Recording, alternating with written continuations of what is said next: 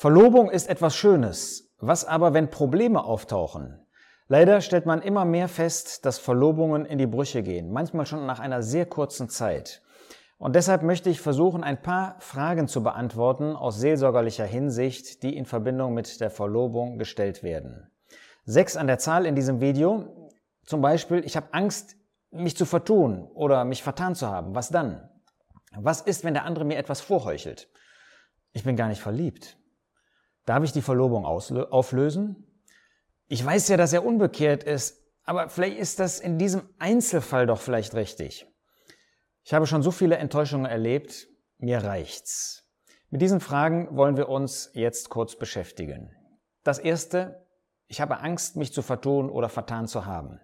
Nun, was hast du getan vor der Entscheidung? Du hast doch gebetet. Du hast die Prinzipien des Wortes Gottes dir angeschaut. Was sind die Grundsätze nach Gottes Wort? Wir haben darüber gesprochen. Geist, Seele, Körper. Und danach bist du vor dem Herrn zu dieser Entscheidung gekommen. Denk nochmal an 1. Mose 2, Vers 24. Sie war, ähm, wo es heißt, darum wird ein Mann seinen Vater und seine Mutter verlassen und seiner Frau anhangen und sie werden ein Fleisch sein. Das heißt, der Mann, wenn du der Mann bist, du hast die Initiative ergriffen. Hier geht es natürlich um die Ehe letztendlich. Aber dieser Impuls, der eben von dem Mann ausgeht, du sollst aktiv werden. Und es ist ein Glaubenssprung. Ein Sprung in das Wasser, wie man so sagt, aber eben mit der Überzeugung, ich möchte das mit dem Herrn tun. Du hast dir auch aus 1. Korinther 7 diesen wichtigen Vers angeschaut. Da geht es letztlich um Witwen, aber das ist ein Grundsatz, der auch für dich, für uns gilt. Du bist frei, dich zu verheiraten, mit wem du willst, nur im Herrn. Das war der Grundsatz deiner Entscheidung. Und natürlich, für einen ernsthaften Christen kommt eine Trennung nach der Eheschließung nicht in Frage, abgesehen von zwei Ausnahmen, die uns in Matthäus 19, Vers 12 genannt werden und 1. Korinther 7, Vers 15, dieser zweite Fall. Da geht es darum, wenn beide ungläubig waren und dann einer gläubig geworden ist und der ungläubige Ehepartner nicht bereit ist, an der Ehe festzuhalten. Matthäus 19, da geht es darum, dass Hurerei in der Ehe vorgekommen ist bei einem Partner. Aber ansonsten kommt für einen Christen nicht in Frage, sich zu trennen. Deshalb hast du dir diese Gedanken vorher gemacht. Nun, dann darfst du auch das Vertrauen haben, dass der Herr das segnet. Wenn du als Mann diesen Schritt gegangen bist und die Frau Ja sagt, dann geht diesen Schritt. Ähm, wenn du als junge Frau einen Antrag, wie man das so sagt, bekommen hast von einem Gläubigen, jungen Mann oder auch gläubigen Mann ähm, und du hast vor dem Herrn diese Dinge geprüft nach Geist, Seele und Körper und was wir besprochen haben, dann darfst du diesen Schritt gehen, auch im Vertrauen, dass der Herr sein Ja dazu sagt und dass er dich segnen wird. Aber es bleibt natürlich eine Glaubensentscheidung. So sehr es eine Ehe, so sehr es eine Ehe für die Erde ist, so bleibt es eine Glaubensentscheidung. Und das möchte ich dir noch zurufen jede Ehe kann, wenn beide Seiten wollen, wenn wirklich ein Wollen ist auf beiden Seiten, kann auch wieder gut werden, wenn es Schwierigkeiten gibt. Also hab keine Angst, dich zu vertun. Wenn du das mit dem Herrn tust, dann wirst du gesegnet werden. Und dann werdet ihr auch gemeinsam, selbst wenn es, und das gibt es in jeder Ehe, einmal Herausforderungen gibt, Schwierigkeiten gibt, dann wird der Herr dir, wird er euch dabei helfen. Habe Mut, diesen Schritt zu gehen und sieh nicht auf die Beispiele, wo man leider versagt hat, aber das soll dir nicht das Vorbild sein, sondern wo du in der Bibel zum Beispiel gute Vorbilder siehst und auch darüber hinaus. Ein zweiter Punkt. Was ist, wenn mir der andere etwas vorheuchelt in der ähm, Verlobungszeit oder wenn er mir etwas vorheuchelt bei der Frage, wenn wir uns miteinander auseinandersetzen? Deshalb ist es wichtig, dass man sich Zeit nimmt. Nimm dir die Zeit für die Ehewahl, das mit dem Herrn zu tun. Ich sage nicht monatelang zu prüfen, aber diese Fragen, über die wir nachgedacht haben, vor dem Herrn zu prüfen. Sprich mit einem Ehepaar, vielleicht einem väterlichen Freund als Mann, mit einer mütterlichen Freundin als Frau. Ähm, sprich mit deinen Eltern über die Entscheidung. Sie haben einen Blick von außen und können dir helfen, ob du vielleicht wirklich ähm, total ähm, dich irrst, ja, dass da wirklich ähm, ein anderer ist, der dir etwas vorheuchelt oder dass du durch das Verliebtsein ähm, vielleicht wirklich nicht die klaren Dinge siehst, die auch vorhanden sind. Und du wirst ja so eine Entscheidung nicht treffen, ohne die Person auch mal vorher gesehen, beobachtet zu haben, wie sie sich gibt. Schau dir besonders an, wie der junge Mann oder die junge Frau oder auch wenn sie älter sind, mit den jeweiligen Eltern umgehen. Da wirst du erkennen, wie es nach einer gewissen Zeit einer, äh, eines Miteinander auch zwischen euch zugehen wird. Das ist ein sehr gutes Indiz, was wir schon von unseren elterlichen Freunden, von unserer elterlichen Generation gelernt haben. Und das ist für dich sicherlich auch eine Hilfe. Ja, und es gibt auch die Verlobungszeit. Und in der Verlobungszeit wirst du doch spätestens merken, ähm, ob wirklich Heuchelei da war oder ob das ehrlich war, ob das authentisch war, was der andere, die andere dir gezeigt hat. Und frag dich nochmal, hast du wirklich gebetet darüber? Ich sage nochmal, du brauchst nicht Monate, Jahre lang äh, für eine konkrete Person zu bitten, wenn eine Frage da ist, wenn du sie im Herzen hast, sondern der Herr wird dir innere Freiheit geben oder nicht. Und dann darfst du auch diese Freiheit, wenn die Kriterien nach Gottes Wort stimmen, auch annehmen. Dritte Frage, Hilfe. Ich bin ja gar nicht verliebt. Dann möchte ich ausdrücklich warnen davor, äh, dich zu verloben. Ich sage nicht, dass das total ausgeschlossen ist, aber es gehört doch ein gewisses Verliebtsein dazu, äh, wenn man sich verloben sollte. Manche meinen ja, die Ehewahl sei eine rein geistliche Entscheidung. Ist es das? Meine Antwort ist Jein. Ähm, auf der einen Seite geht es um eine geistliche Entscheidung, auf der anderen Seite geht es um eine irdische Entscheidung, denn es geht um eine Ehe hier auf dieser Erde. Und übersieh das nicht, dass du auf der Erde mit dieser Person, nicht nur in den geistlichen Sphären mit dieser Person zusammenleben wirst und dass ihr deshalb auch im irdischen Bereich ein Miteinander finden müsst. Es gibt ja irgendwie so zwei Gefahren, habe ich äh, schon mal vorgestellt. Die eine Gefahr ist, dass man das nur geistlich sieht und vergisst, dass man ein Mensch ist, auch mit menschlichen Gefühlen, mit menschlichen Bedürfnissen und so weiter.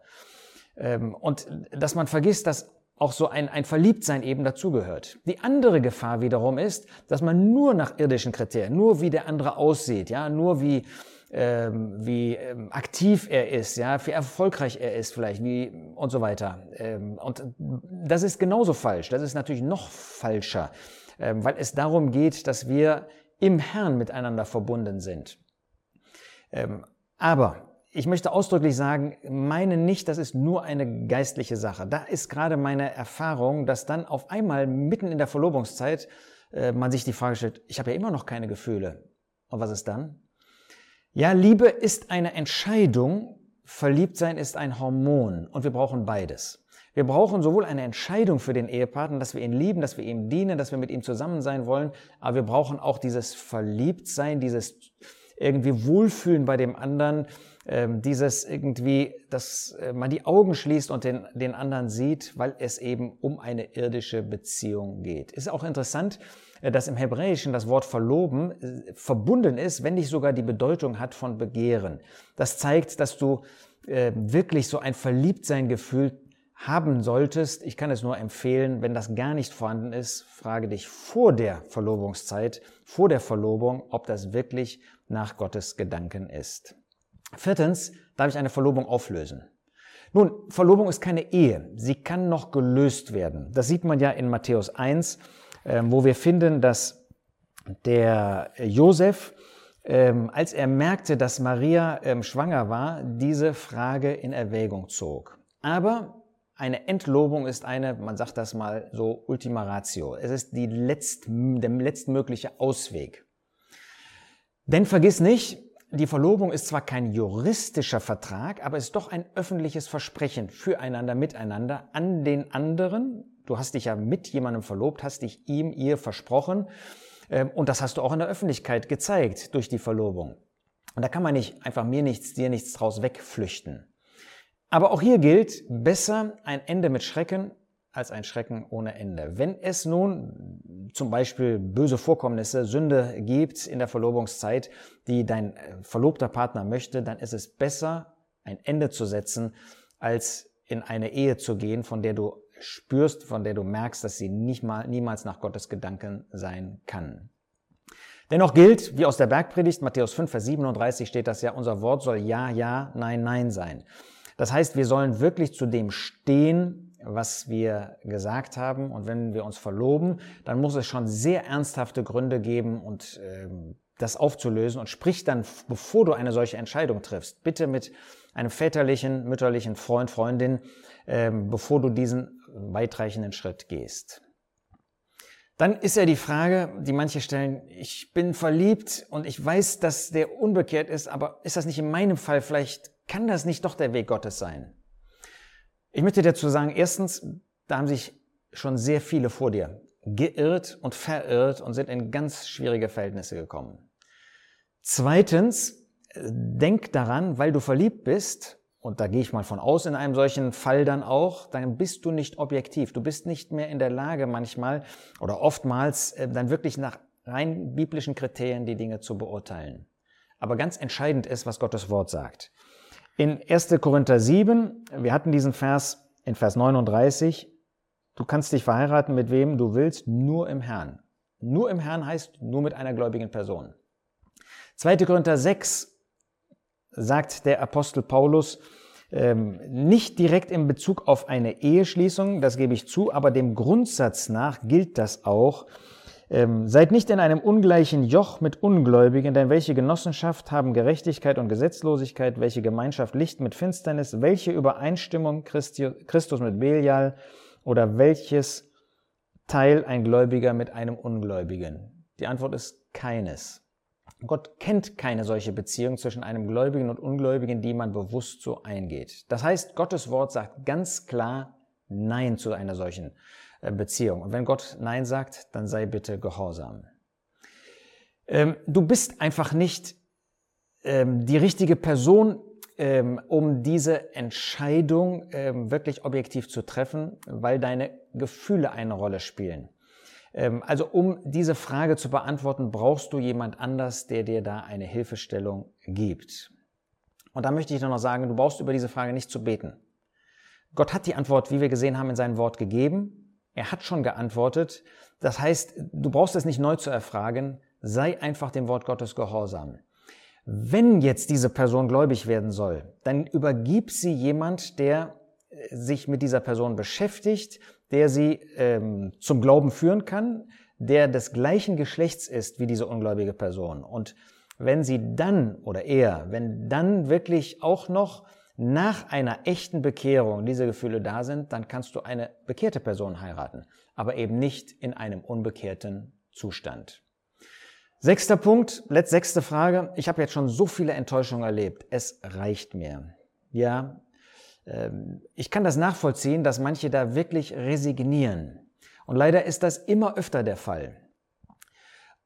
Aber wenn du als Mann sagst, ich habe jetzt schon so viele Anläufe äh, genommen, habe so viele, wie man so sagt, Körbe mir eingefangen, vergiss nicht, das gilt nicht nur für dich. Es gibt viele Frauen, die das gleiche, junge Frauen, die das gleiche erlebt haben, umgekehrt, ja, die eigentlich offen sind für eine Ehe, aber es kommt kein Ehepartner der Interesse an ihnen hat. Was sind die Gründe?